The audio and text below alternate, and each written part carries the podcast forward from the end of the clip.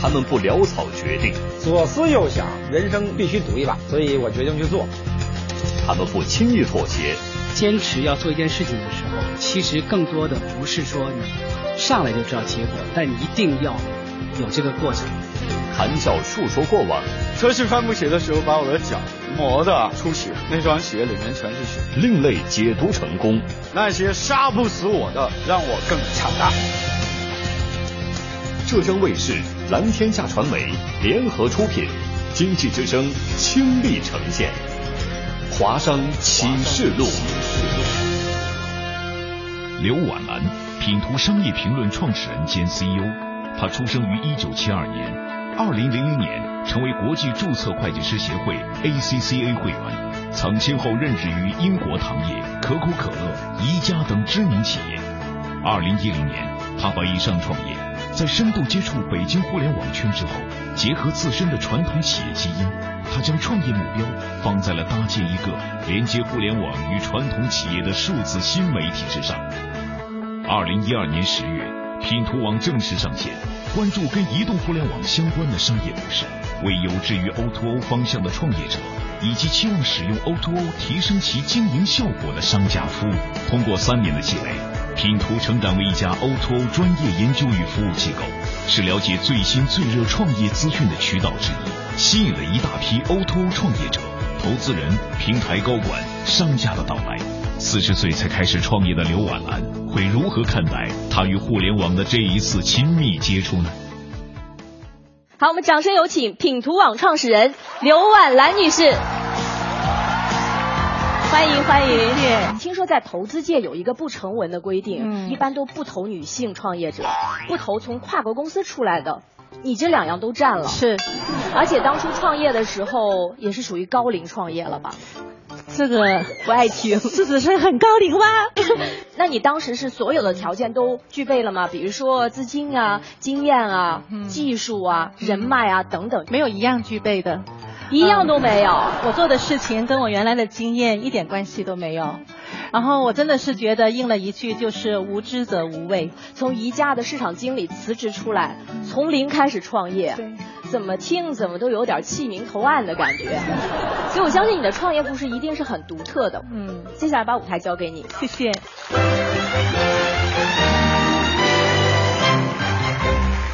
大家好，我是品头网的刘婉楠。今天我要跟大家分享的是女人四十的创业经历。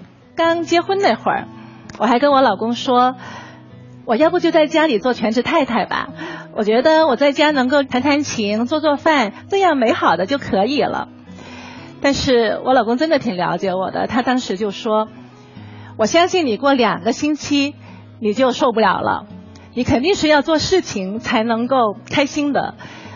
我每一次。做的，我觉得哎，这件事情好像做的很得心应手了，我都会闲不住。把财务这件事情做完之后，我就申请去做内控，然后去申请做运营，然后去做市场。每一次的大幅度的成长，都让我特别有满足感。在做创业这件事的时候，挑战是远远超过我自己的想象的。去年我们办了一个千人大会，在 O2O 领域有很多的嘉宾请过来，很多的观众。在这个千人大会上面，我要做一个超过半小时的演讲，这也是我以前从来没有想过的。但是就在这些转变的过程中，我真的发现人的潜力是无限。我在宜家，任何时候你都会有一大堆的简历可以给你慢慢去挑。但在创业企业里面，别人愿意来你这干活就很不错了。我最开始的时候就在我家客厅里面去办公。因为我做的这件事情跟我原来的经历没有多大的关系，投资人不会说一下子就拿一笔钱给你去这么大的一个试错，然后他要你先做起来给他看。那我在这个资金有限的情况下，我也想先试试看能不能够做起来。但是真的面对现实的需要的时候，比如说我有一个客户给我打电话说，嗯，我看你们的文章不错，你写的东西也不错，你说的也挺有道理，我来拜访一下你可以吗？我放下电话之后，我就跟我的同事们说，有人要来拜访，哎，我可以把他请到这个家的客厅里拜访吗？他说当然不可以，那我们得找一个办公室吧。我只能够给我一个朋友打电话说，我有客户要来拜访，我能不能去你那借个办公室，然后我做一个公司的那个牌子挂在你公司门口，强调那个是我的公司呀。然后我们为这个事情就绞尽脑汁想了一个星期，怎么样去伪装一个办公室来接待客户。不过很幸运的是，后来这个客户改变主意了，说：“哎，你来我们这聊吧，我把我们高兴坏了。去你们那谈可能更便于我们去了解你们企业。”那这件事就算这么过了。过关升级之路远没结束。网站上线半年多，负责技术和产品的合伙人因为其他创业项目突然选择离开。此时的品图网犹如一艘失去了桅杆手的帆船，作为船长的刘婉兰会将它引向何方？合伙人真的是很关键、很难的一件事情。有的人说，他可能比找老公老婆还要困难。那我那时候就是看着谁，我都去跟大家聊聊，有没有兴趣一起来干啊？然后在广州的一个活动，当地的朋友给我推荐了一位嘉宾，他知道我们除了做媒体之外，还有为传统企业的转型提供一些咨询的服务。两个月之后，他给我发一条微信说：“哎，我们要不要合作呀？”我一看“合作”两个字，眼就大了。但其实他只是想跟我去合作，为企业提供咨询。那我说也行，没问题，我们一起去杭州那有个客户，我们去咨询吧。然后在咨询的过程中，哎，我发现他的头脑好清醒啊，他对互联网好懂啊。然后我就想，哎，我们要不要有其他方面的合作？然后我们在杭州机场，他要回广州，我是要回北京的，但是我就没有在我的登机口，我就坐在他那边，我就一直跟他讲媒体是个什么，品图网要做什么，我们后面可以怎么样去做。讲到后来，我接了电话说，那个飞机没有等到你，它已经起飞飞掉了，你只能够坐下一个航班了。啊，飞机已经飞了，我怎么就一点感觉都没有？但我觉得也没事儿，那我就接着说，很大的收获就是，他就真的做了我的技术合伙人，而且不单单是他一个人过来，他还带了一个完整的技术团队，包括前端架构、UI 产品。现在品头网的注册用户已经超过二十万了。我们不希望去迎合呃最主流的一些观点，我们是希望去挑战，我们是要对一些呃虽然大家看上去都很光鲜耀眼的大企业去发起一些疑问，在这个过程中激发我们的读者去思考更多，甚至是对这些企业能够起到一个推动的作用，是从反向的方面提醒他们注意。所以啊，我们最近就对百度做 Oto 这件事情做了一个研究。同事其实是带着说，哎，他会给 O2O 这个领域带来一些新的东西，带来一个更好的冲击，这样去思考的。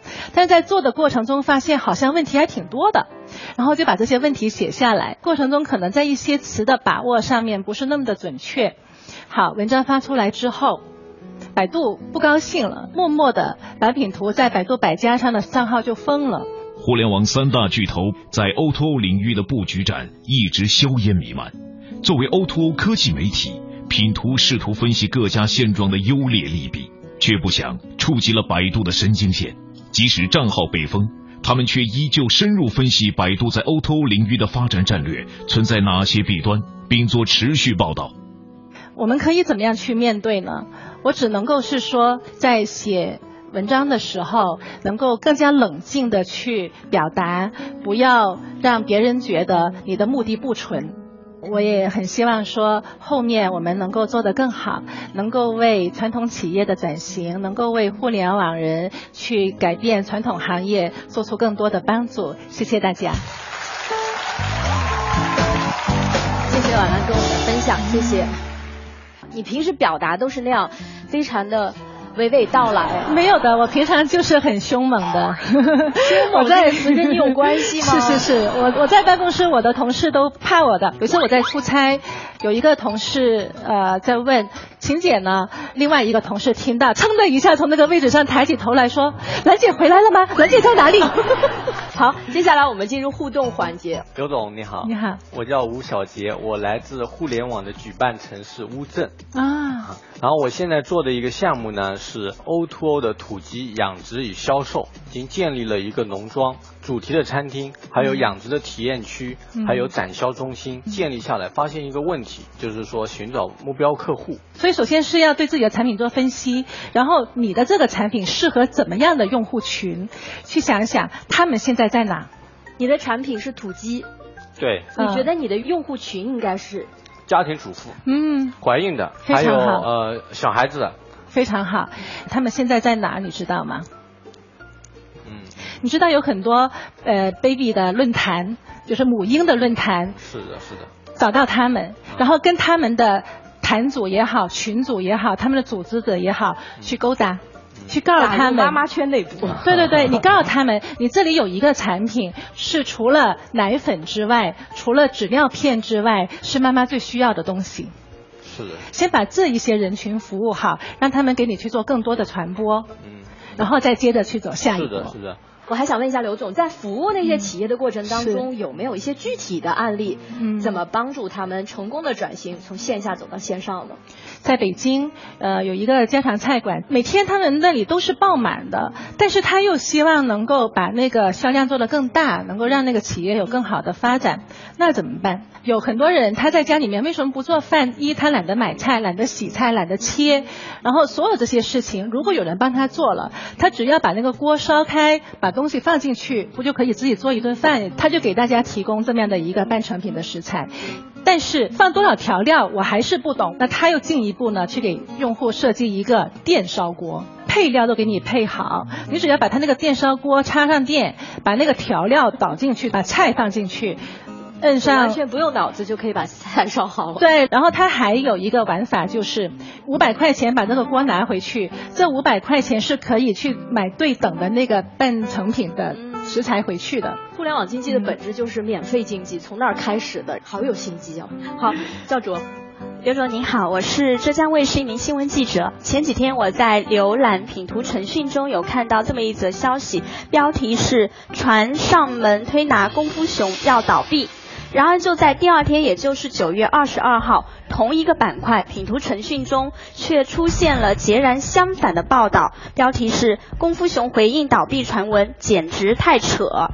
作为一个初创型的企业，任何一个负面的消息对于它可能都是生死攸关的。那么我就想请教，作为一个数字新媒体，尤其是像品图网这样广开言路的新媒体，它对新闻的核心准确性是如何审核和把握的呢？这个事情呢，其实我觉得很高兴，是我的同事他只是在品读程序里面去放，呃，有很多媒体啊，就同一个时间，他已经把这一件事情作为一个很大的篇幅、很长的一篇文章。现在新媒体面对一个很大的挑战，就是信息出来了，你不放，别人就觉得你跟不上，时间性不够强。但如果你要去做深度的调查、去做采访，可能又需要花更多的时间去去接触到。所以为了平衡两者，所以我们。有了这么一个栏目，就叫品图诚讯，把信息先第一时间放出来，然后再做后面的深度的报道，就是带着受众一起去求证。对的，对的，对的，因为这个事情不会在那个时点上就完了的，所以每一步真相，当它有更多的呈现的时候，都如实的把它报道出来，是我们要做的。好的，好的，谢谢。好，下一位沈丽红，刘总您好。同样作为一名女性创业者，比如说像国内一些知名的女性企业家，像格力的董明珠，还有老干妈的陶碧华女士等，她们的形象大多非常的刚毅，然后杀伐果断。那么您是如何做到女性的优雅和那个决策的果断？我觉得创业这件事情其实无分男女，该怎么样做怎么做，该果断就是果断。至于大家希望看到女性的优雅，装一装就可以了。啊，是装的吗？是的。然后回去对着团队该怎么弄，他就是怎么弄。可是我觉得你的优雅也是装不出来的。然后我听说就是在采访一些同事的时候，他们说其实你在工作做决策的时候，就别人都已经急得不行了，就说我再考虑考虑。我觉得他们太客气了，没没敢是怎么样？我我有两个。房间一个大房间是市场部的，一个大房间是内容部的。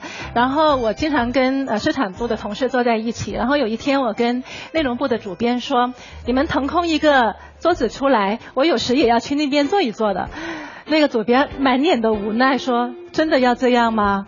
好吧，我 我感觉简直就是个女魔头。而且我我看过你写的这个在宜家的日子啊那些片段，你说其实以前在创业以前你是很小女人的啊，是就碰到任何的问题，首先想到的是老公是男朋友蓝颜知己。我觉得本质上不是因为我柔，本质上是因为我偷懒，惰性有依赖有依赖性。就是中国女性传统来说就觉得柔弱是一种美。呃，然后在这个情况底下比较能够吸引异性。但事实上，在欧美不是这样的。在欧美，如果你要去吸引一个男人，你就在他面前把一辆车给修好，然后他觉得哇，你真棒。就在创业者的圈子里，如果女人更独立，越容易赢得男人的尊敬。其实我创业之后，跟我先生的关系还更好了呢。是吗？以前他挺烦我的，但是现在我从来不烦他了。然后变成他还觉得他是不是应该主动的来他有来做点事儿，是不是有空陪我看个电影啊？听上去这个创业和家庭是一样的哈，就是每一个人都要保持各自的独立，对，然后保持一定的距离，对，然后才能美好恒久远。对，是真的是这样。那你的故事呢，也让我感觉就是创业呢，其实不需要万事俱备的，只要你有一个年轻的心态。所以节目的最后，我再次把舞台留给你，请你给我们留下一句话的最有感悟的创业启示。